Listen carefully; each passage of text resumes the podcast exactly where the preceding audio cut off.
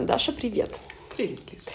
В этих разговорах я спрашиваю людей о смене профессии э, в первом сезоне, по крайней мере. А во втором сезоне я говорю с ними о переездах в другие страны. И ты некоторая комбо из э, этих двух э, событий в жизни. Ты и переехала, и сменила профессию. Расскажи, э, чем ты занималась в России и какая была твоя первая профессия? В России я была телевизионным продюсером, преимущественно работала в программе про кино, э, собственно, вот на федеральных телеканалах. А как раз переезд мой был связан со сменой профессии. Я поступила в Калифорнийский университет в Америке UCLA на сценарное отделение. Вот. А, телевизионная работа — это связано с журналистикой? То есть твое образование было журналистское? Я журналист-международник, да, по профессии. Ага. Вот я начинала в новостях как редактор, ну, это был буквально один год. Я поняла, что мне новости не очень интересны, и я в том же холдинге на соседний канал переехала как продюсер в программу про кино. А что делает продюсер? Он организовывает вот одним словом. Гостей, Все, да. Продюсеры бывают разные. Э, есть линейные, есть исполнительные, есть креативные и так далее. Но в общем и целом их задача организовывать э, процессы. То есть если мы говорим про там, начальный уровень продюсера, это оформить пропуск, заказать там пропуск на машину, на человека, на камеры, договориться с кем-то об интервью, там, сделать звонок, сделать запрос. Вот такие очень простые, точечные задачи. Если мы говорим про там, более высокий уровень продюсирования, то это уже вот на что я вышла там, в программе, я определяла, мне программа там, полчаса, у нее хронометраж, раз в неделю она выходит.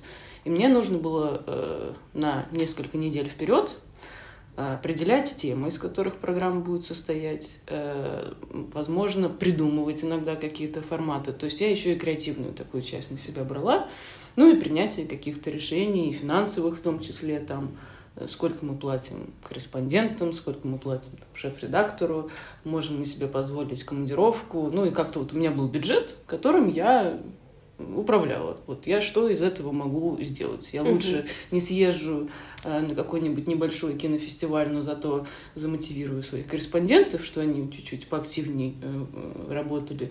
Или наоборот, мы сейчас под, подсократимся, но зато съездим там, в Венецию, ну это было до всех событий, и там, э, наоборот, это замотивирует больше людей в плане ну, международный кинофестиваль, это интересно, это статусно, значимо. Ну, все-таки мы все болели кино, кто в этой программе работал, поэтому интересно посмотреть картины сильно задолго до того, как они выйдут в прокат, а некоторые не выйдут. А откуда у тебя возникло желание стать сценаристом? Оно, э, это было очень вымучено.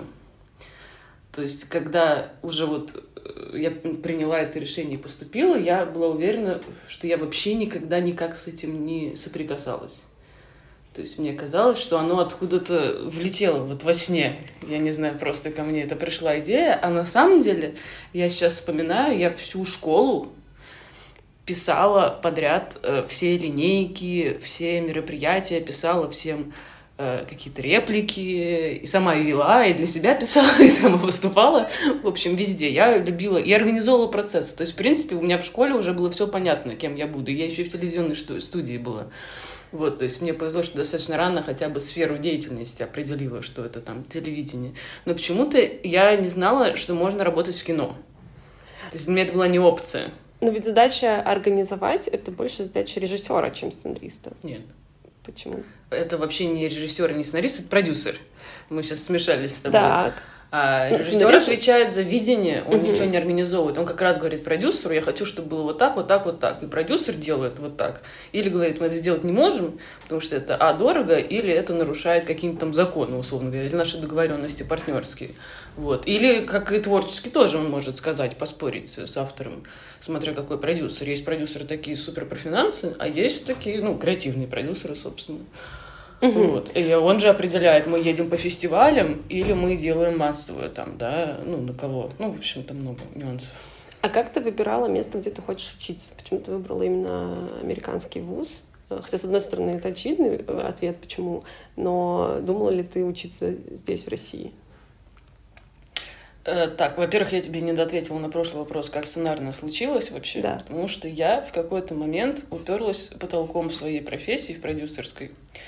Мне некуда было больше расти. То есть я из вот того подавана, который оформляет пропуска, доросла до того, кто определяет, что будет в программе, и сама предлагала мысли по переформату и так далее. Но дальше, как бы там все, потолок. Я могла себе еще другие программы брать, ну, ширь а высоту было э, невозможно. И я поняла, что я, ну вот есть авторы, которые что-то написали текст, все, у них была белый листок бумаги у них был, а стал вот текст, который они создали из своей головы. А я в конце дня ничего не создаю. То есть все, что я делаю, по сути, ну, у меня есть какие-то идеи, да, но в общем и целом я организовываю труд других людей. Угу. И это очень э, опустошает в какой-то момент. Ну, то есть, когда ты уже научился неким навыкам, то ты понимаешь, что хочется вот что-то создавать. И так вот я, я ушла в никуда. Я год ходила, думала, просто э, общалась с людьми, э, просто говорила во вселенной, что я не знаю, что мне дальше делать, но это я делать больше не хочу. И в какой-то момент я просто через каких-то знакомых знакомых наткнулась на девушку, Э, зовут ее Аня Друбич, дочка Соловьева и Татьяна Друбич. Угу.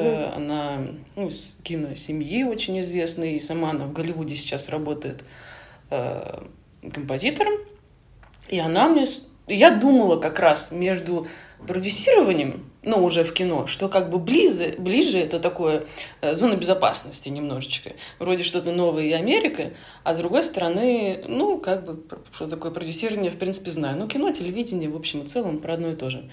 Э, или как раз сценарное. Я вообще не знала, что это такое. Ну, понимала, что это люди, которые пишут кино.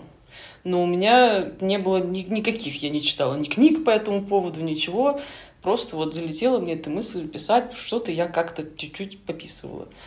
Вот, и начинала редактором на телевидении. И она мне сказала, вот, есть э, шикарный вуз такой. Ну, то есть то, что это Америка, очевидно, потому что это Голливуд, учиться нужно у лучших, и как бы кто ни относился к Голливуду, это самая крупная индустрия в мире, оттуда все идет. Может быть, лет через 20 что-нибудь поменяется, но сейчас, ребята, это как бы так, и учиться нужно там. А вот какой вуз, она мне просто с ним помогла. Ну, UCLA достаточно известный вуз. Ну, недостаточно один из самых известных по кино. Угу. А, вот. Ну вот э, ты работала на стабильной работе, потом ты говоришь, что на год ушла, и потом ты еще уехала в другую страну mm в учиться, потому что это было платное обучение. Да. И вот этот год, и вот это обучение, это э, очень часто, когда люди думают о смене профессии, пугает что? Пугают деньги, Э, пугает э, неизвестность и то, что ты никогда не знаешь, когда ты получишь свои первые там, гонорары, доход э, и первые заработки. И, по крайней мере, все люди, с которыми я говорила, они говорили о том, что была, а, поддержка близких, семьи, мужа, родителей, Эм, какого-то близкого окружения, и второе — это подушка какая-то безопасности, которая была накоплена, понимая, что ты хочешь уйти в другую профессию, люди просто начинали как-то рано откладывать, э, пока они работали, и формировать вот этот запас, который им позволит э, чуть-чуть продержаться хотя бы первое время, или оплатить обучение, или сделать то и другое, пока не будет какого-то стабильного потока от новой деятельности. Вот как это было в твоем случае, или это было, может быть, комбо? Ну, у меня этих... было комбо, у меня как раз было и что-то отложено, и как раз помогали родители. Само обучение было для Америки очень дешевое. 11 тысяч долларов я заплатила за год. Это годовая программа, которая mm. супер практичная. То есть я с первого семестра начала писать, и в конце года у меня был один полный метр, а многие люди ну, кино пишут годами. А я вот сразу пришла и начала писать. Мы разрабатывали идеи, и дальше каждый семестр по одному акту. Вот три акта и вышло. И параллельно еще и э, писала сериал свой пилот с его прорисовкой на сезон. То есть я уже вышла с неким портфолио, и это стоило всего лишь 11 тысяч долларов, что, ну, супер бюджетные деньги для Америки, но там очень дорого жить. Лос-Анджелес один из самых дорогих э, городов для жизни, это просто какое-то сумасшествие по ценнику, и тут, да, без родительской поддержки я бы не вывезла, но и более того, сценарная профессия, она приблизительно как э, актерская в плане стабильности. Угу. То есть тебе может повести, ты там 20 лет выстрелишь, станешь там супер э, актером и зарабатывать будешь бешеные совершенно деньги, а можешь э, там в 40 лет в тюзе в каком-нибудь играть белочку. А может Ну, быть, найти там Камбербэтчем? Ну да, всякое бывает. Ну вот Бурунов много раз рассказывал Да, в своих да, интервью, что- как он уже все, он уже вешаться собирался, что уже просто... И тут такой успех. То есть у сценаристов приблизительно то же самое. То есть идти туда в расчете на то, что ты отучишься и там, условно говоря, через там, год или два точно, если ты будешь биться во все двери, ты куда-то попадешь, ну нет. Это может вообще вот так вот случайно выстрелить, а может и через 10 лет. Есть опция у сценаристов работать на компанию. Тогда ты, ну, либо редактируешь там чужие тексты, либо там пишешь под кого-то, под какие-то там идеи. Ну, допустим, купил продюсер в твоей компании какой-то фильм, но, ну, э, точнее, сценарий. Но нужно его там переработать. И ты вот за все эти работы, тебя как солдата отправляют, и ты вот это переделываешь. Но это не мечта никакого автора, как бы, у которого есть амбиции, какие-то свои идеи. Конечно, хочется свое создавать, мы же все творцы, как и режиссеры. Нам важна именно реализация наших э, мыслей, продукта, нашего, то, то, как мы видим мир. И это, ну, рулетка абсолютно. То есть и Окей. тебе могут очень долго рассказывать, что это не формат, или это не ко времени и так далее, и ты как бы а через 10 лет бац, кто-то случайно на него наткнется, и он выстрелит. Вот Хорст Гампа, по-моему, снимали лет 10. Ну, именно снимали от процесса вот сценария до вот уже съемок и реализации. Это вообще история выросла из газетной заметки в какой-то Луизиане про боксера. Викинга как- тоже снимали 10 лет, и какие разные получились фильмы. Это хороший поинт, да. А, Окей, а, вот ты, еще находишься в Москве, ты решила, что ты будешь э, поступать в Америку, в этот вуз. А, Обучение, естественно, на английском, и для сценариста важно иметь очень Очень, да, богатый... проходной э, балл по языку очень высокий. Что нужно было сдать помимо языка, если нужно было что-то сдавать? Да, нужен был, э, можно было сдавать IELTS, можно было TOEFL, выбрать один из двух.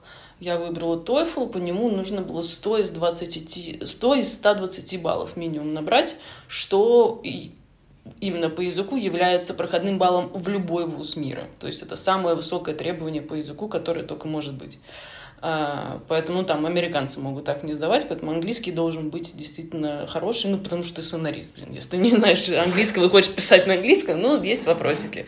Хотя у меня в группе был китаец, у который, который делал такие грамматические ошибки, что мы даже иногда не понимали смысла предложения. Но он все равно, ну, он писал такие типа, комедийные, тупые достаточно экшены, но у него очень хорошее было чувство вот этого киноритма. У него там пам-пам-пам, пиф-паф. Пам-пам-пам, пиф. И ты в какой-то момент, он тебя как в гипноз вводит вот этой ритмикой, и ты уже начинаешь смеяться просто от того, что, ну, сейчас время смеяться. Это как вот, знаешь, аплодисменты в ситкомах, когда как закадрово, Да. вот, все смеются, и ты как-то, ну, автоматом смеешься.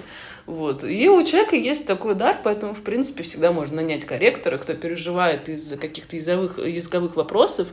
Реально, если у вас есть идея, вы ее думаете, и вы пробивной, даже не парьтесь по языку, всегда можно решить этот вопрос. И даже как... Я нервничала, конечно, даже несмотря на то, что у меня хороший уровень английского, но он мне не родной, и я понимала, что, ну, сценарист, он должен не просто хорошо владеть языком, у него должен быть огромный словарный запас, и он должен говорить на языках там разных людей, разных слоев населения, там, Alabama, с такими какими-то, да, как в том же Форсте Гана. Mom told me, life is like a box of chocolate, you never know which one you're gonna get. Но ты должен прям впитывать эту культуру. У меня этого, конечно, нет, но, как мне сказал один режиссер, приятель, что на самом деле э, в ряде э, в ряду сценаристов э, очень много как раз иностранцев, получающих премии киноакадемии, потому что они смотрят на язык со стороны. И мы, как люди, анализирующие явления, обсервирующие их, мы с языком можем играть, потому что он не является частью нас.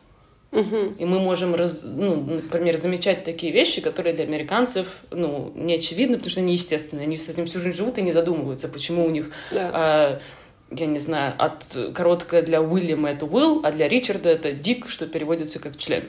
Никого это не смущает. То есть, что это его ник, это Дик.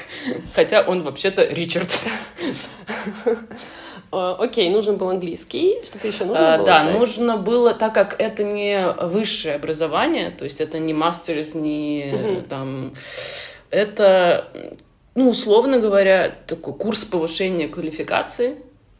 Профпереподготовка. Что-то вроде этого, да, на русский. У нас нет не совсем. То есть она называется extension, ну, то есть как продолжение программ, и сертификатная, да, программа. А, ты должен был обязательно иметь высшее образование хотя бы в какой-то около среде, то есть мне журналистское международное засчитали. И э, у тебя должен был быть опыт работы тоже в какой-то хотя бы смежной среде. Угу. То, То есть, есть у вряд меня... ли я бы с экономическим образованием и э, работе аудитором смогла бы... Ты могла бы пойти, ну, в кино на финансовое какое-то или на продюсерское, угу. да, но не на сценарное. Угу.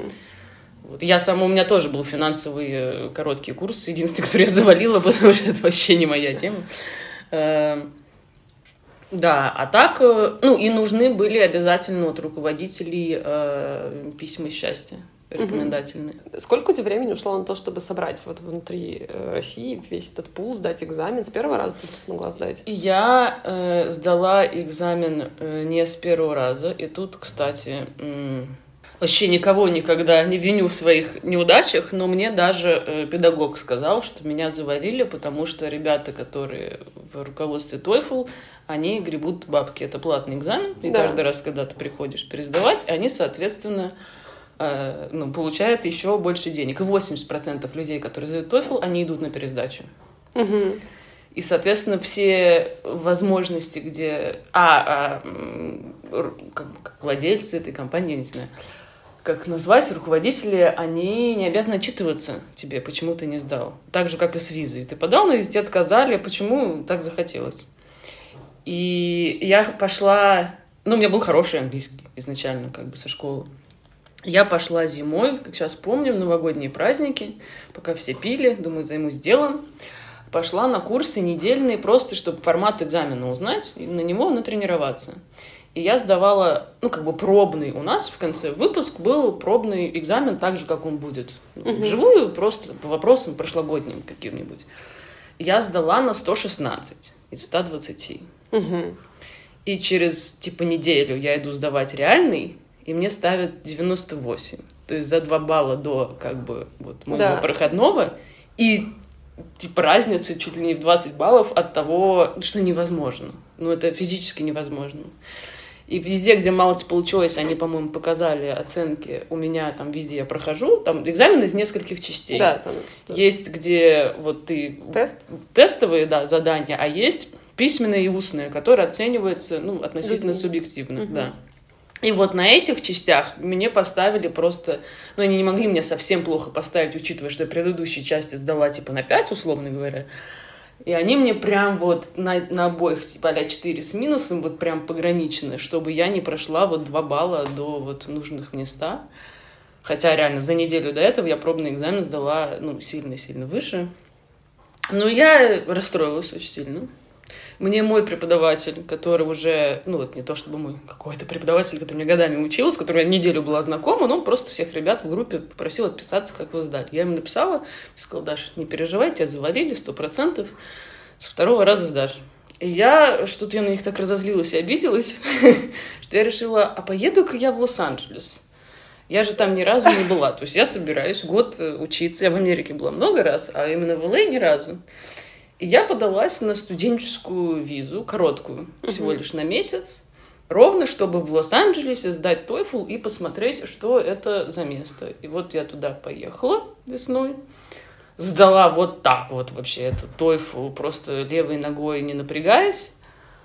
И, собственно, с лета у меня началось, да, я им прислала экзамены, оплатила э, обучение, и все, если лето я начала учиться. И они сами делают визу, чтобы ты могла...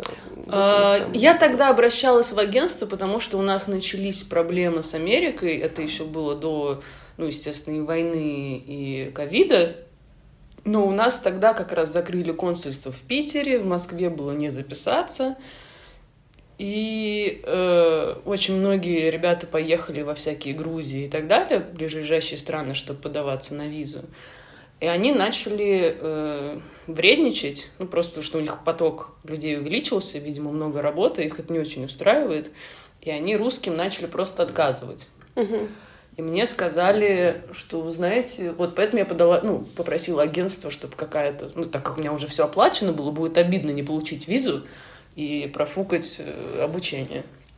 Они сказали мне, что летите-ка вы во Владивосток. Да, это, конечно, 9 часов, но, с другой стороны, ну, это вы подаетесь своей стране, а это было, типа, единственное открытое э, консульство в России. И я реально на один день полетела, ну, на два, во Владивосток, чтобы сходить на интервью. Все мне там легко дали, все прошло, со мной поговорили на английском. А вот когда ты mm. уже все собралась, вот тебе вылетать, э, жить и учиться, было ли какое-то внутри ощущение, что страшно, или там зачем я во все это ввязалась. Потому что одно дело ездить на какие-то короткие поездки, там, типа туристические, потусоваться, потом вернуться обратно, и, возможно, другое дело, когда ты полностью уезжаешь э, на продолжительное время жить и еще и учиться и на неродном языке в совершенно новую среду. Как ты вот, э, ощущала себя в этот период? Я вообще этого нет. У меня слоган по жизни «Слабоумие отвага». То есть у меня есть, э, приходит в какой-то момент жизни понятие, что вот так, как было, мне не нравится. Ну да, когда я, когда эти отношения начинались, все было прекрасно, но мы, нам есть что вспомнить. Угу. Это были чудесное время, но сейчас все, надо либо как-то развивать, либо уходить и искать новое. И когда я ну, нахожусь в моменте этого поиска, я, естественно, бывают моменты слабости, когда я там Думаю, ну вот, зачем же я все бросила? И я себе отвечаю на этот вопрос, зачем? Ну, потому что тебе там было плохо. Нет, э, типа, хорошей жизни как бы ушла из этой точки. Соответственно, чтобы что-то, к чему-то новому прийти, нужно пробовать. И но я всегда, когда переживаю, представляю какой-то worst case сценарий, то есть самый плохой вариант развития событий. Ну, как бы что? Ну, вот вряд ли я останусь там, я не знаю, без дома. Ну, как бы это не случится вот так. Ну, даже если у меня там, я не знаю, украдут все деньги, ну, я, не знаю, пойду в посольство. Ну, как-то, то есть, ну, в любую ситуацию, в общем и целом, ну, позвоню там, не знаю, родителям, они как-нибудь там вышлют мне глубинной почтой.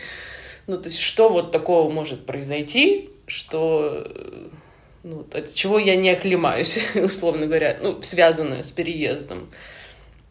Ну, новые, как бы, людей, новых людей, новую компанию, в принципе, в зависимости от того, насколько ты открыт, насколько ты это хочешь. Везде есть там и русские комьюнити по всему миру, и ну, как бы, американцы, они вообще, особенно в Калифорнии, так как погода хорошая, очень открыты к, ко всяким э, походам совместным, ну, любой активности на улице, серфинг, кататься на роликах, волейбол, баскетбол, то есть, в принципе, и они очень э, открыты к другим людям.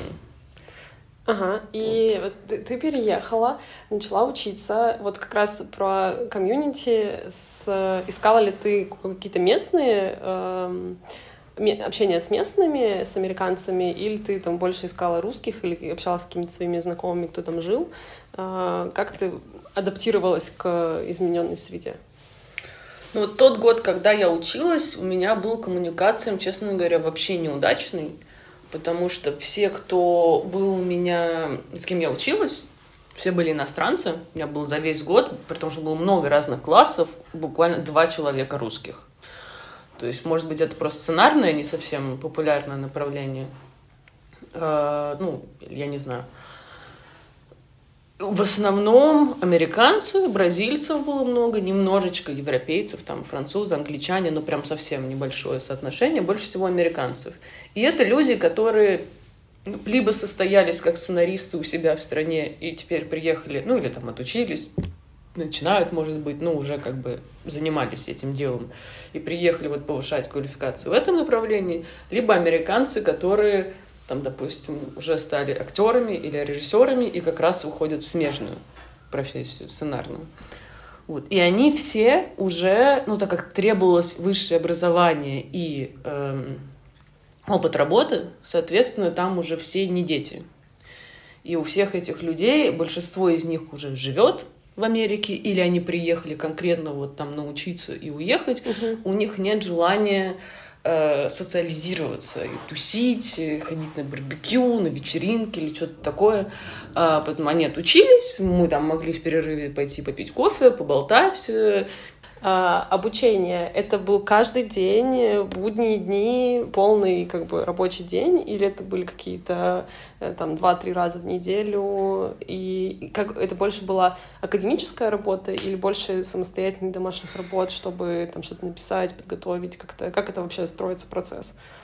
Это обучения? было э, три или четыре дня в неделю. Четвертый, ты там у тебя программа, она трансформер. Ты можешь, у тебя есть обязательные курсы, которые ты за год должен взять, и ты можешь сам себе определять, ну, в какой семестр ты берешь этот предмет, в какой другой, и по часам. Но оно для студентов-иностранцев, как, по крайней мере, чтобы мы попадали по требованиям визы, там должно было быть, условно говоря, ну, некое количество часов. И вот у меня были э, семестры, где у меня было три дня в неделю, а было, где было четыре дня в неделю, но можно было один курс брать онлайн. И они по три часа, условно говоря, то есть с небольшим перерывом. Э, вечерний. Э, что они из себя представляют? Ну, то есть были курсы по продюсированию, там немножечко истории кино, какие-то такие для общей эрудиции. А если мы говорим про э, профессионально-сценарные э, целенаправленно, то вот самый главный курс по написанию кино, он представлял из себя то, что первый семестр, э, вот лето у меня, я начала с лета заниматься, вы три месяца разрабатываете идею, вы приходите, обсуждаете, у кого каждый, у кого какие мысли, и преподаватель ну, говорит, небольшую теорию дает, и с каждым его идеи обсуждают, подталкивают на то, как ты видишь героя там, и так далее.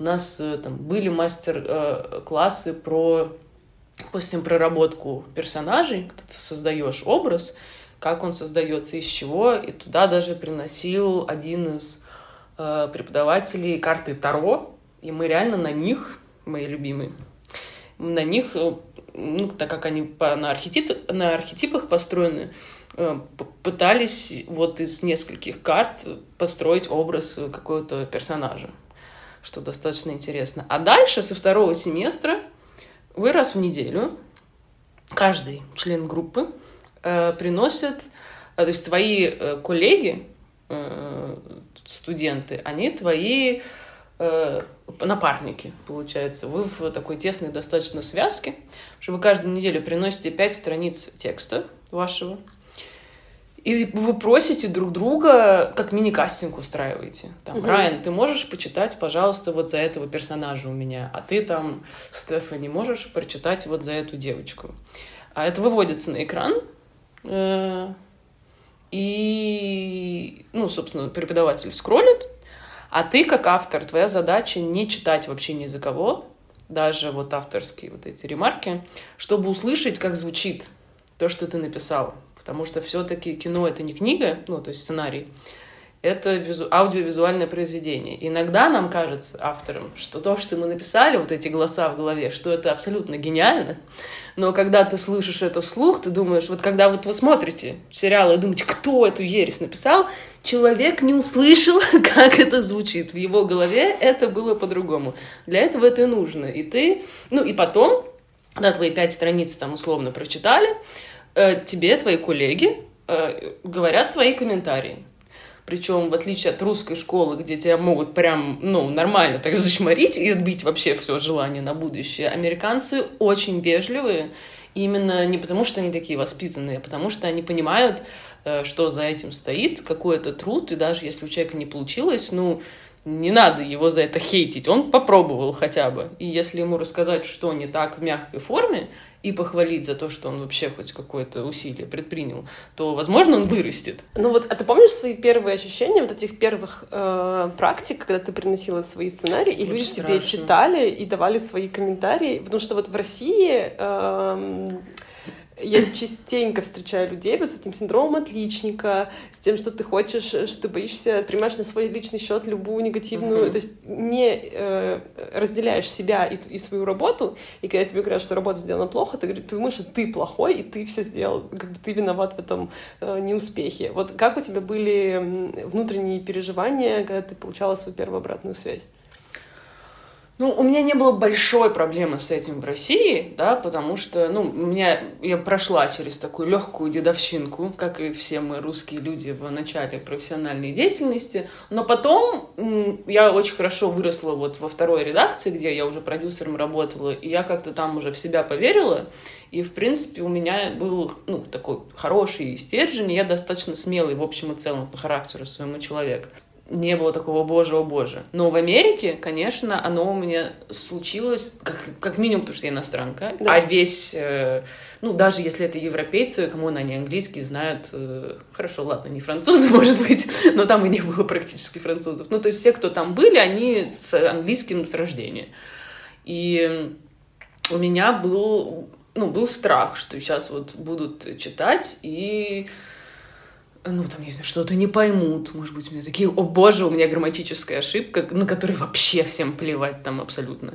Но оно прошло вот как только началось действие. Знаешь, как в, в театре актеры, то есть у тебя есть некий тремор, тремор, да. тремор, да, перед тем, как выйти на сцену, но ты в ту секунду, как выходишь, ты обо всем забываешь. И там то же самое. Когда первый раз я комедии пишу, когда первый раз все засмеялись, у меня все. У меня там внутри фейерверки, фанфары, и я после этого ну, расслабилась, начала еще там шутить уже в процессе дискуссии, и ну, я поняла, что они все ровно в таком же положении.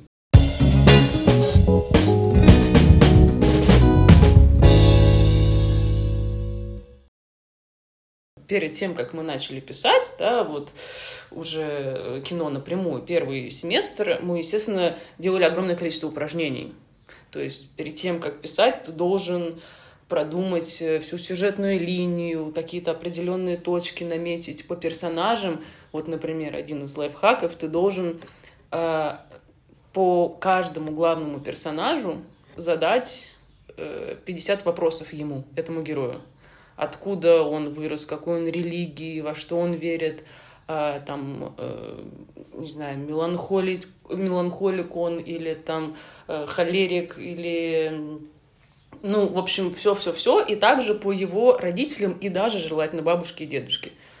В каком городе они выросли, как, как, какие отношения с родителями у них были, были ли братья и сестры, и так далее, и так далее, чтобы понимать, что за человек. Потому что когда ты будешь писать, почему очень часто мы не верим вот, персонажу, тому, что он говорит, потому что автор пишет от себя тяну. Вот как mm-hmm. он бы поступил в этой ситуации. А это же другой человек. И если ты вот эту работу проделал по персонажу, тогда даже ты очень хочешь, чтобы он вот в эту сторону пошел, потому что тебе так удобно. Да. А ты не можешь, потому что он не сделает так. Потому что ты знаешь, где он вырос, как он относится там к абортам, что он не сделает это, потому что это противоречит вообще, вообще всему, в чем он вырос и во что он верит. Ну, не сделают, он, там, она аборт. Вот. И тебе придется как-то вот с этим мириться. Профессия очень связана с психологией, потому что в целом, uh-huh. э, когда ты думаешь там, о персонажах, у тебя может быть какой-то набор персонажей, которые э, либо там на тебя похожи, либо вписываются в твою систему ценностей и в какое-то твое там окружение, потому что мы же даже когда общаемся с людьми, мы все находим каких-то близких по духу, но при этом, если это будут только вот такие персонажи, это будет интересно смотреть, потому что интересно смотреть на конфликте на разных. Конечно. И если здесь написать, описать про проще, то что помогает описывать э, персонажей, которые тебе вообще никак не близки, э, которых ты в жизни, там, не знаю, не понимаешь, не встречаешь, которые находятся в каком-то другом от тебя мире, но при этом они же существуют, и ты, как бы, как сценарист, все равно должен включать их в свою э, сюжетную линию. Это какая-то насмотренность. Если или... ты их не встречаешь, то не надо об этом писать, потому что писать нужно о том, что ты знаешь. То есть это не означает, что если ты э, пишешь про, там, я не знаю, развод, что ты должен был обязательно быть э, женатым и развестись, но ты должен был быть в отношениях и разойтись с человеком. Иначе ты не понимаешь, что происходит внутри. То но же самое если ты пишешь этим... сериал про каннибала, вряд ли ты э, как-то это когда-то переживал. Ну, я, по крайней мере, хочется надеяться. Ну, наверняка там был процесс изучения. Угу каких-то, ну, либо по э, книгам, по каким-то источникам, интервью, может, с этим маньяком, я не знаю. Ресерч а, Да, да, да, обязательно. То есть, когда ты пишешь о том, чего ты не знаешь, и это всегда, особенно если тебе кажется, что это какие-то недолюди, то вот ты по-снобски сверху вниз на них какие-нибудь там вот содержанки, да, условно говоря, ой, вот эти вот э, эскортницы, и ты на них вот так сверху вниз — это всегда будет очень плоско, очень э, зло, и не, ну, как-то отталкиваешь. Будет видно, и это не профессионально просто. И в это никто не поверит, потому что, ну, люди не такие одномерные.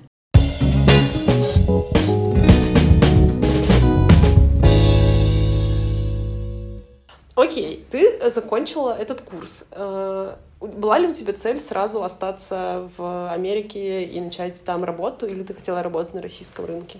Я хотела э, поработать в Америке, конечно, даже хоть постажироваться. Но я понимала, что я не смогу работать э, сразу автором. Угу. Потому что даже американцы сразу не работают авторами. Ты всегда начинаешь, чей бы ты там племянник, сын, неважно, не был, в Америке это ну, не очень проходит, если это не твой бизнес, как бы ты можешь, конечно, сына поставить, а так э, какому-нибудь Warner Brothers абсолютно по барабану. Э, Кейт родственник, ты всегда начинаешь с «принеси кофе». Вот, и там, но там есть четкая линия, то есть ты бьешься в какую-нибудь студию, ну, кинокомпанию, и, ну, в идеале находишь э, вот какого-нибудь шоураннера, говоришь, можно я за вами буду ходить хвостом. И тебе сначала, ну, разрешают быть там каким-нибудь ассистентом, не знаю, отвечать на звонки. Потом, через какое-то время, там через год, год ты хорошо отвечал на звонки и приносил сэндвичи. Если ты правильно приносил сэндвичи, вот 10 человек сценарной группы, ты каждому принес правильный сэндвич, и так целый год ты правильно угадывал сэндвичи. Ну, не угадывал, в смысле... Был такой Энн Хэтэуэй вот, да, да, да, да. Вот так вот ты фигачишь год, потом тебе разрешают, когда у сценарной группы идет э, брейнсторминг, у них белая вот эта whiteboard, белая доска, на которой они маркером пишут свои идеи, тебе разрешают подержать маркер на второй год, и ты записываешь эти идеи. Если ты год хорошо записываешь эти идеи, то тебе в какой-то момент разрешают там сесть одиннадцатым человеком, ну там десятым, если кто-то ушел, да, и нет, молча, но сесть за стол. Еще через год тебе разрешают открыть. И ты, ну вот так вот потихоньку, потихоньку, но даже чтобы вот э, найти бесплатную стажировку, а иногда ты еще сам платишь за стажировку, за этот опыт, как за институт. Угу. Там совершенно другая логика. А, даже чтобы вот ее э, найти, ну, иногда люди годами просто ходят каждый день на какие-то собеседования, бьются, бьются, бьются, и потому что конкуренция, ну, сумасшедшая. Это Лос-Анджелес, сюда приезжают все, и все работают в кино. То есть ты едешь на Убере куда-нибудь, у тебя таксист, он не таксист, он документалист, режиссер. Это просто так, для отвода глаз. Э, если это преподаватель английского, то он, э, я не знаю, пишет тоже по ночам сценарий какой-нибудь аниме. Э, поэтому я сделала несколько очень ленивых попыток. Я поняла, что я уже прошла в какой-то степени вот свой путь на телеке, и я, э, я к тому моменту уже вышла замуж, развелась, и я такая, ну я мне не, не 20. Все сначала. я не готова. Да, мне было вот 28 лет, когда я уехала, к слову. И я такая, ну, не готова я на такие жертвы. Еще учитывая, что там очень дорого жить, думаю, зачем вот эти мучения? Ну, я не настолько, я амбициозный человек, но не так, чтобы я мать родную за это продала. Думаю, лучше, лучше я поеду сейчас со своим американским дипломом в Россию, меня же там все разорвут просто. Все же говорят, что в России не хватает сценаристов, потому что все хотят в актеры, там, в режиссеры, а вот эту, ну, работу за кадром никто не делает, не хочет и не умеет, главное. Потому что все, кто у нас, я знаю, работает сценаристами, это какие-то КВНщики без образования. И я вообще не понимаю, на это учат в России или как, потому что я, ну, реально большая беда с, со сценариями. Я думаю, ну, я сейчас приеду в Россию, вот так вот стану суперизвестным сценаристом, и потом уже с этим именем я вернусь в Америку. У меня был так. такой заход. Но Каково нет. же было твое удивление? Да, что как раз-таки в России эти все дипломчики никому не уперлись, и у нас все через знакомство. Ну, опять же, я рассказываю свою историю, может быть, мне так повезло, и на самом деле все не так.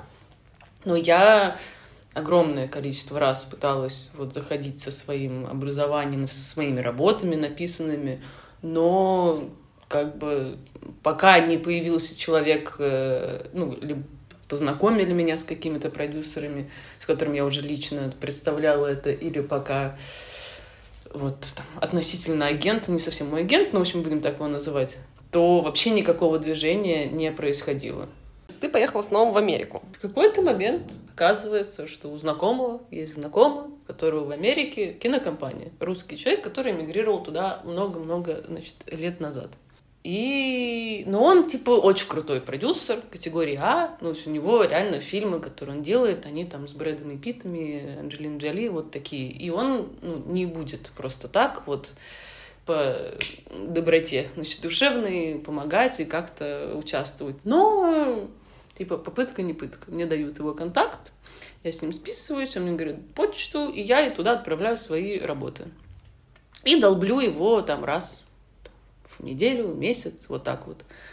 Так проходит некое количество времени. Он, естественно, ничего не читает. И... Э, а у меня открыта американская виза туристическая. И как-то я вот так же сижу просто на каком-то мероприятии, и мне подруга э, говорит, а я еду в Америку через три недели э, в дом к подруге. Поехали с нами, ты же ничего не делаешь. Я говорю, а, поехали. А у меня тогда это был ну, период ковида еще, ну, после карантинов, но еще ковидное время. Э, и, но до того, как ввели обязательные прививки. Угу. И мне супер... И, а визу уже нельзя было, по-моему, открыть. То есть вот с открытой можно было. У меня как раз она действовала. Короче, у меня все сложилось с Америкой, просто меня подфартило. Я полетела, и полетела причем в Портленд. А, но через пересадкой через LA, но без остановок. И я просто на, на шару такая возьму два дня в Лос-Анджелесе на обратном пути.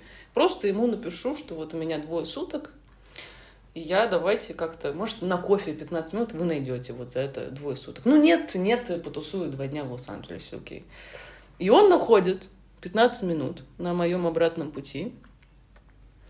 Мы, значит, с ним э, встречаемся, и я ему просто... 15 минут вырулил за 2 часа. И у нас был просто диалог. Он мне спрашивал обо всем. И биографию мою какую-то профессиональную, и что я думаю там о том, о сем, об этом.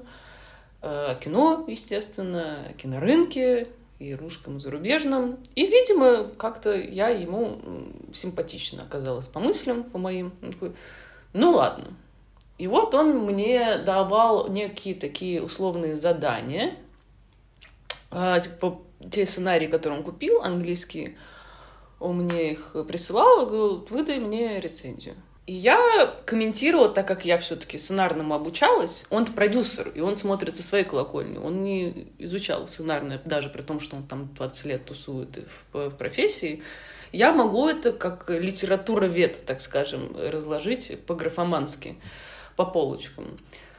Э, и ему вот, ну, как, грубо говоря, как испытательный срок у меня такой был онлайн, и по презентациям я то же самое делала, не только по текстам, вот это все отправляла. Он такой, слушай, ну супер, он оплатил э, экспертизу моего полного метра, который вот я написала, пока училась. Он оплатил независимого источника. Меня разнесли в пух и прах просто.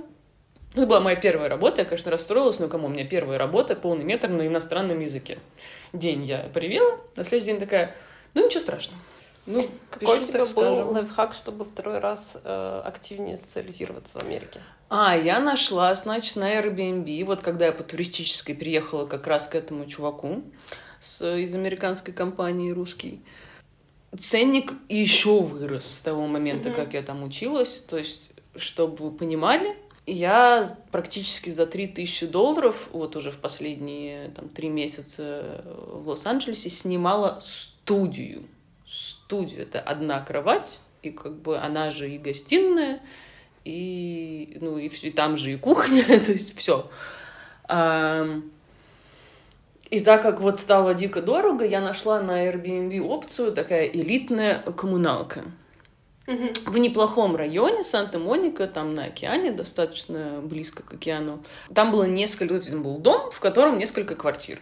И квартиры были разные, где-то несколько комнат, где-то, в общем, пара комнат. Ну, короче, жили от трех до шести человек. Если у вас шесть человек в квартире, то у вас там две ванны, два туалета. Если у вас трое, то у вас одна ванна, один туалет. То есть я даже, я жила, вот у нас было шесть или пять, но я считаю, мне даже повезло, что было больше людей, потому что как минимум было два туалета. Если один занят, то можешь во второй сходить. Это такая бытовая история.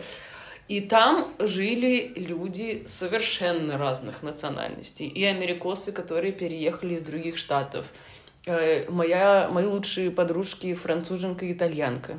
Мы объединились с европейской э, компашкой и, в общем, пили вино и ели сыры, э, потому что американцы не понимают этих историй, у них бирпонг вот это вот все. Немцы, китайцы, ну, то есть вот полный набор. И, видимо, так как, э, ну, это сложно, наверное, чтобы люди там, разных национальностей как-то вместе сосуществовали. Русская была там одна. За вот сколько, полгода где-то я там пробыла. Мы так все обсудили с ребятами, что, скорее всего, они не всем, не, не, не всем разрешают заселяться, а они смотрят на бэкграунд человека, потому что мы все были плюс-минус одного возраста. Мгм. А, Все достаточно какие-то позитивные, открытые к общению, все... Мы постоянно вместе что-то делали. То есть моя подруга итальянка, она была в четырех э, беговых клубах. При этом у нее было две работы. Одна в Америке, одна в Лондоне онлайн. То есть она просыпалась там в 5 утра в Лондоне давала лекции э, своим студентам. Потом у нее был э, серфинг, потом пробежка, потом она шла на свою вторую работу в Америке, на которую она приехала в исследователь, ну, в институт она маркетолог, профессор. А Потом у нее было какое-нибудь катание на роликах э, или еще какой-нибудь такой активный досуг. Вечером мы... Вот туда я приходила уже пить пиво. я пропускала вот эту вот всю активность. Спортивно. Да. И мы что-то вместе делали, ну, какие-то хайкинги, музыкальные какие-то фестивали, просмотры Гарри Поттера на кладбище. У них вообще кладбище используется совсем по-другому. Они очень красивые, какие-то там постоянные мероприятия устраиваются. Ну, же такие лужайки. Ну, не совсем где могилы, естественно, да, просто большая территория. И, ну, я имею в виду исторические кладбища, да, где какие-нибудь там писатели похоронены, там актеры известные. И там есть территории, где, ну, э, там безумно красивые памятники, и они устраивают ивенты разные. Смотри, э, у меня не очень много знакомых э, американцев, но в России бытует такое эм, мнение, что вот типа русские, они менее открытые поначалу, но как бы более душевные в коммуникации, а американцы, они всегда типа такие все веселые, там, эй, привет, как дела? Но их, в принципе, задавая эти вопросы, абсолютно не волнует, э, как твои дела и что вообще там у тебя на душе. У них всегда такой эм, как бы быстро заводящийся, но очень поверхностный контакт. А русские типа медленнее друг с другом сходятся, но при этом как-то глубже выстраивают вот эту вот э, межличностную коммуникацию. Сталкивалась ли ты с чем-то таким, и что ты заметила э, о различиях между русскими и американцами? Ну, вот конкретно про эту черту очень, да, очень да. Так оно и есть? Так оно и есть, с небольшими поправками. Не то, что их не волнует. Их может как бы волновать, и они даже там тебе помогут в какую-то критическую минуту, но они по-другому дружат. У них другая система приоритетов. То есть вот, например, у меня был в моем сценарном классе приятель Райан. Так повелось, мы оба писали комедии, мы рядом сели, вот это как школьная любовь, но только дружеская у нас. И мы с ним все время что-то шутили. Я шутила, единственное, э, смеялась над его шутками, он единственный смеялся над моими, ну, когда- когда не очень было, вот он один меня всегда поддерживал. И он всегда читал у меня за главного героя, а я у него за главную героиню. И мы, ну, в общем, задружились, но при этом за год мы ни разу с ним не, ну, не встретились вне института. Мгм. То есть учеба заканчивалась, то есть мы туда приходим, мы просто, эй, бро, как дела, как неделя, как то, как все. Мы раз в неделю, вот эти конкретно курсы были раз в неделю. И мы расходимся, и все, как будто этого не было. Как будто такая временная петля. Но я думала, что ну просто, ну, он очень вежливый, но я, видимо, не, не такой для него дружок, как он для меня. Да. Проходит год, мы заканчиваем обучение, и он мне пишет сообщение, ну, обменялись там соцсетями, все весь класс. И он мне пишет сообщение по Фейсбуке или где-то, что Даша, я, в общем, решила устроить детокс, я ухожу из всех соцсетей, даже из WhatsApp. Э, но ты вот из всех вот с кем я общался в UCLA, вот единственный контакт, который я хотела бы сохранить, ну, давай обменяемся почтами и будем, ну, на связи. Я такая, ну, какая честь, окей.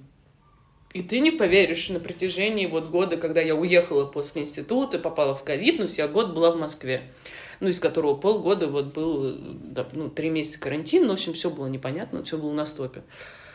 И мы с ним раз вот в пару месяцев обменивались огромными письмами, как вот параграфы. У меня первый раз в жизни был такой кейс, что я не по работе пишу вот официальное письмо по почте, но в современных реалиях это как будто ты глубины почты используешь, отправляешь. Реально там чуть ли не ручкой.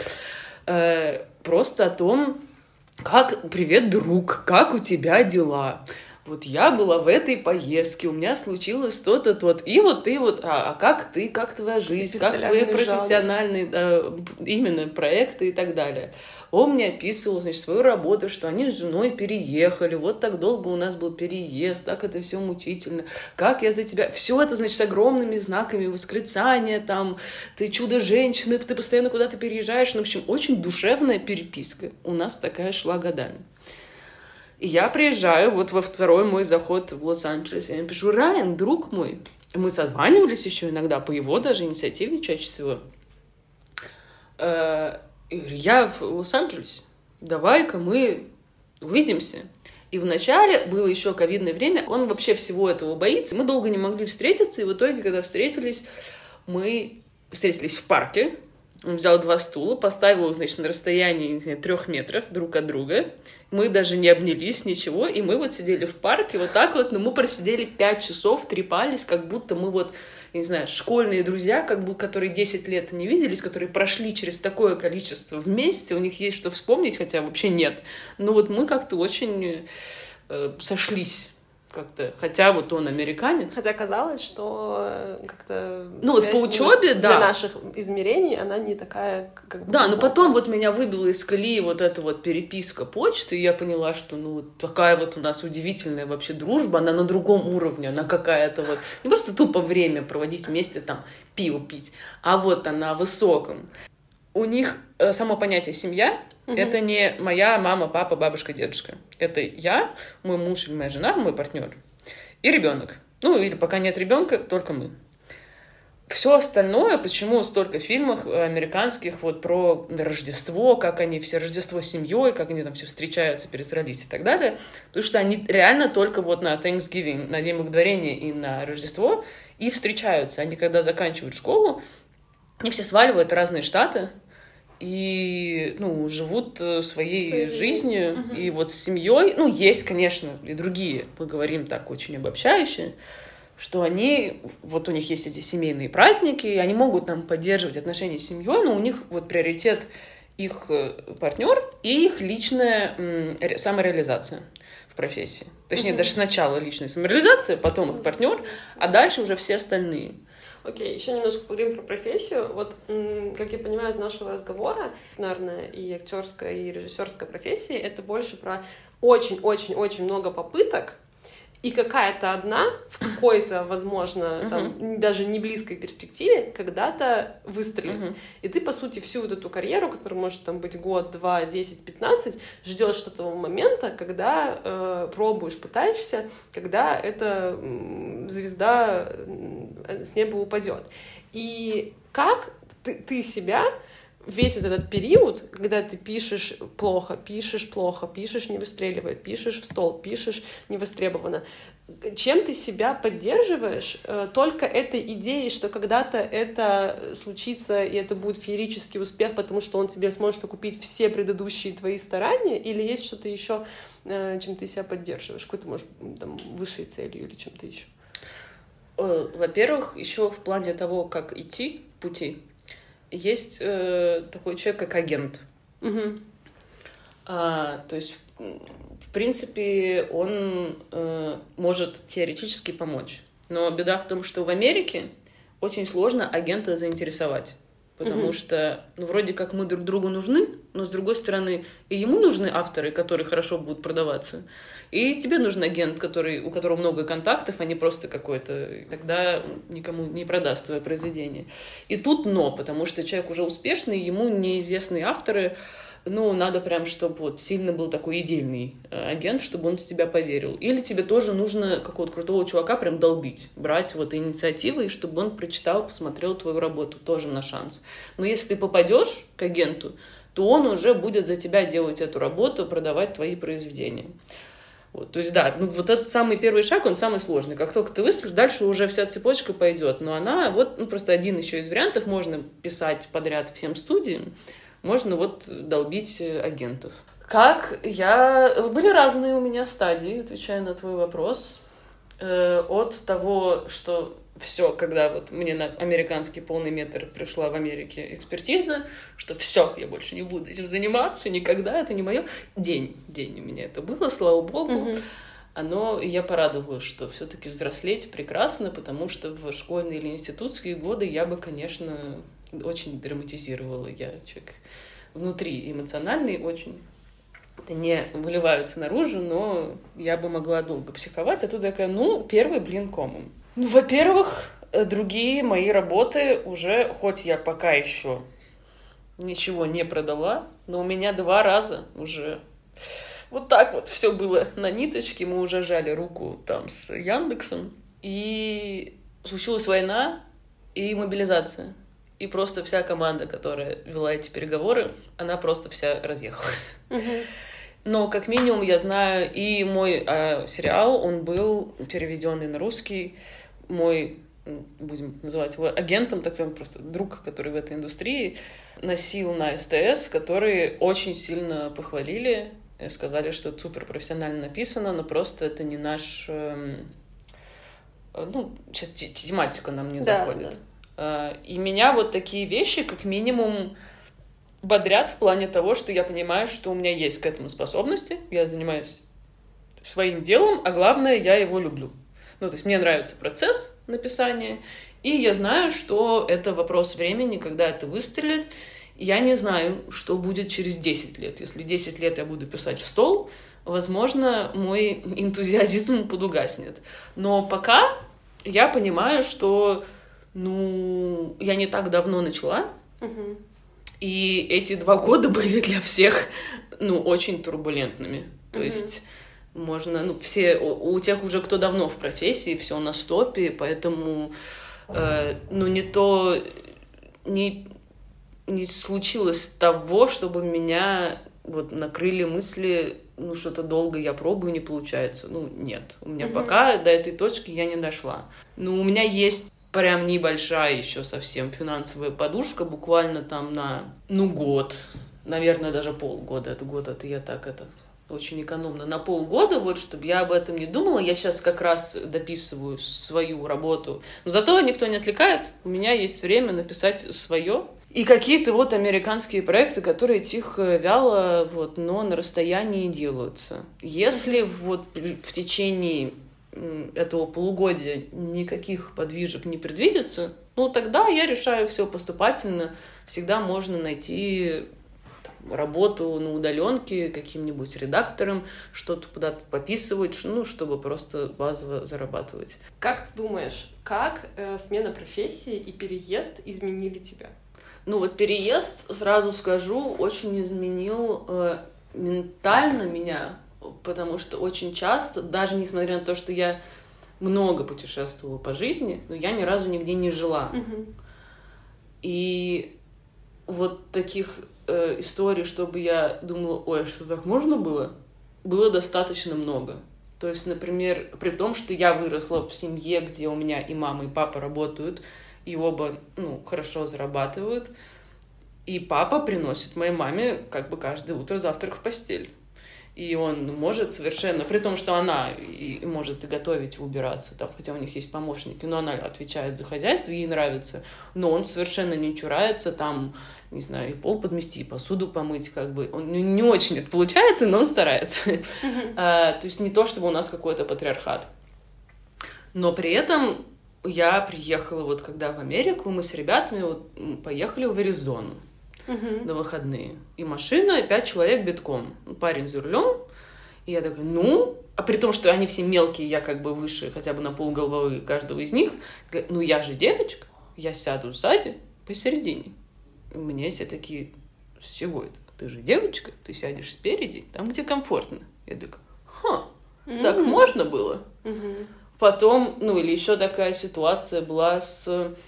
эм, когда в гости я к ним пришла, и там один из них был итальянец. И он готовит. Ну, естественно, итальянец. Он готовит пасту. И я автоматически... А я не люблю готовить. Я очень редко готовлю. Но я автоматически пошла на кухню, говорю, что помочь? Такой, в смысле? Ты женщина, ты садишься на самое удобное кресло, я тебе первый принесу аперитив, какой ты хочешь. И ты наслаждаешься жизнью, пока мужчина тут вообще-то делает дело. Я такая, ха, так можно было? И когда я приехала после этого что-то на буквально ненадолго в Москву, я заезжала, пошла играть в сквош, а я 4 года занимаюсь сквош. Как бы несколько раз в неделю я неплохо играю. И пошла не в свой клуб, и мой партнер э, меня кинул, проспал и не пришел. И там был молодой человек, который такой, ну, слышал мой разговор, он говорит, давайте с вами поиграем, раз вам ну, не пришел, видимо, ваш друг. Я говорю, ну, давайте поиграем. Я три раза подряд этого парня обыграла.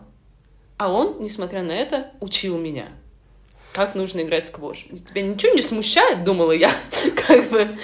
Чтобы такое произошло в Америке, это абсурд.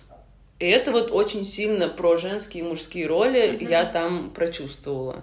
И про то, что что можно, что нельзя. Вот это вот наш русский «не высовывайся», там Мгм. как-то ярко одеваться или еще что-то. Еще одна лакмусовая бумажка. У меня есть драные джинсы, такие вот, где там не так много вообще материала джинсы, они просто в огромных-огромных дырках все. Но ничего лишнего не видно, не подумайте. Просто вот такие джинсы-шорты, условно говоря.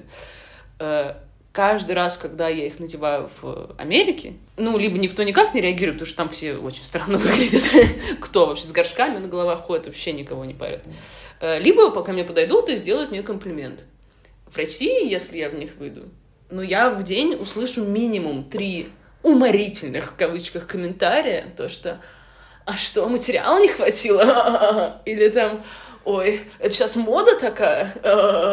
Ну, вот, вот такое вот. То есть у нас достаточно редко люди говорят что-то позитивное, если это не твои друзья, там, да, а просто люди посторонние. А вот гадость какую-нибудь сказать, это вообще за милую душу. И вот эта вот тема, что вот американцы, они вот тебе в глаза улыбаются, на самом деле какую-нибудь гадость думают.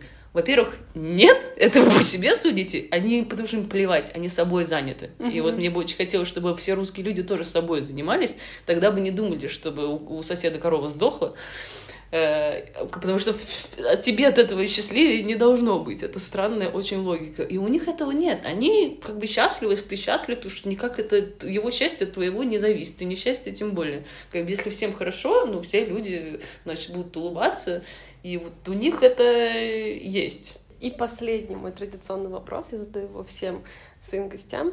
Что ты хотела бы пожелать людям, которые сейчас находятся в процессе смены или задумываются о смене профессии, э, ну и заодно о переезде? Ну, если вот они уже там и их накрывает, очень важно э, выписать себе список вещей, которые вас э, могут как-то радовать, приводить в позитивное настроение без денег. Если вы, допустим, да, финансово ужаты, всегда есть прогулки. Это бесплатно. Всегда можно не знаю, созвониться с друзьями, написать, слушай, чувак, у меня накрывает психологически, поболтай со мной. Есть бесплатная психологическая помощь. Сейчас их огромное количество ресурсов, где можно найти специалиста, который уделит тебе время. И вообще все, что вам нравится. Вот даже до мелочей выписать там, я люблю пить кофе по утрам. Сделайте из этого ритуал. Там, вы можете параллельно, я не знаю, что-нибудь рисовать. Вы любите рисовать, но не умеете. Просто придумайте себе фишку. Я каждый день рисую какой-нибудь новенький цветочек. Вот пока я там завтракаю или после завтрака, пока у меня укладывается, я сегодня рисую фиалку, завтра рисую розу, и у вас через месяц будет какой-нибудь уже набор цветочков, может из этого родиться какой-нибудь прикольный проект. Не знаю, то есть тут фантазии полет, надо себя вот такими какими-то мелочами их упаковать, чтобы их было много в день, чтобы, короче, меньше думать. Мгм. И двигаться э, вперед. А если о профессии? Ну, меняйте. Как, если э, накрывает страх, вспоминайте о том, зачем вы это делаете. Мгм. Вот как у меня было. Ты понимаешь, что ты это делал, потому что тебе там было плохо. И если тебе сейчас кажется хуже, ну, значит, завтра будет лучше. Ну, утро вечера мудренеет. Ну, надо просто и не кидаться в омут с головой, да, то есть я бы не, наверное, не свалила бы вот так, если бы у меня вообще не было там денег, да, и я понимала, что я там буду на месте как-то решать этот Мгм. вопрос. Нет, вот с такими мыслями есть такие люди, но они про себя знают, что они это вывезут. Если вы не такой человек, то вы потом с поджатым хвостом вернетесь, и это будет еще больше психологической травмой. Поэтому э, ну, надо хотя бы на какое-то время иметь подушку и понимать, каким образом вы дальше там будете зарабатывать. Хотя бы, ну, прикидывать, там на Uber вы будете что-нибудь развозить или где-то через знакомых устроитесь. То есть должен быть план. Если там уже приехали, план не сработал, другой момент. На месте переобуйтесь. Но изначально он ну, Должен. должен быть. Мгм. Э, Вот. Но и с другой стороны, тоже есть такие перфекционисты, которые сидят годами, копят деньги, а потом какая-нибудь девальвация, деноминация, границы закроют, и уже как бы вот это все никому не нужно. То есть тут должна быть золотая середина.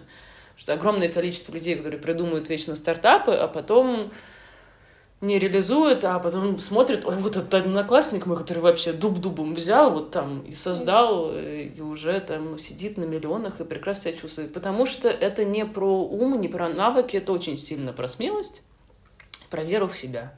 Вот. А для того, чтобы себя поверить, нужно э, пробовать, и не обязательно сразу большие какие-то истории, пробуйте локально что-то, придумайте что-то сделать, параллельно со своей работой. Вот у вас есть стабильная работа, которую, понимаете, вам уже не очень нравится, ну, запускайте какие-то проекты пара- параллельно. Когда у вас там что-то начнет получаться, и будет что-то подкоплено, и вы уже, понимаете, уже не вывожу эту работу, тогда уже можно уходить и этому отдавать полную силу, когда вы научились новому делу каким-то там азам, и не нужно будет на это тратить время и ресурсы, go for it. Класс, спасибо тебе большое. Мне было безумно интересно, потому что это очень далекая от меня профессия и сфера, и было классно послушать, как это вообще работает еще и в- на ведущем рынке в мире. И для меня главный тезис был на самом деле про то, что у тебя может быть супер классное образование, и в России, возможно, не во, не во многих отраслях не очень высокая конкуренция на самом Да. деле. То есть, в принципе, здесь, имея хорошее там какое-то образование, какую-то здравую голову и какой-то адекватный подход к работе, не нарушать сроков, легко. не пропускать э, там дедлайны, встречи и что-то еще, и ты, в принципе, уже можешь достаточно уверенно двигаться по этому карьерному треку.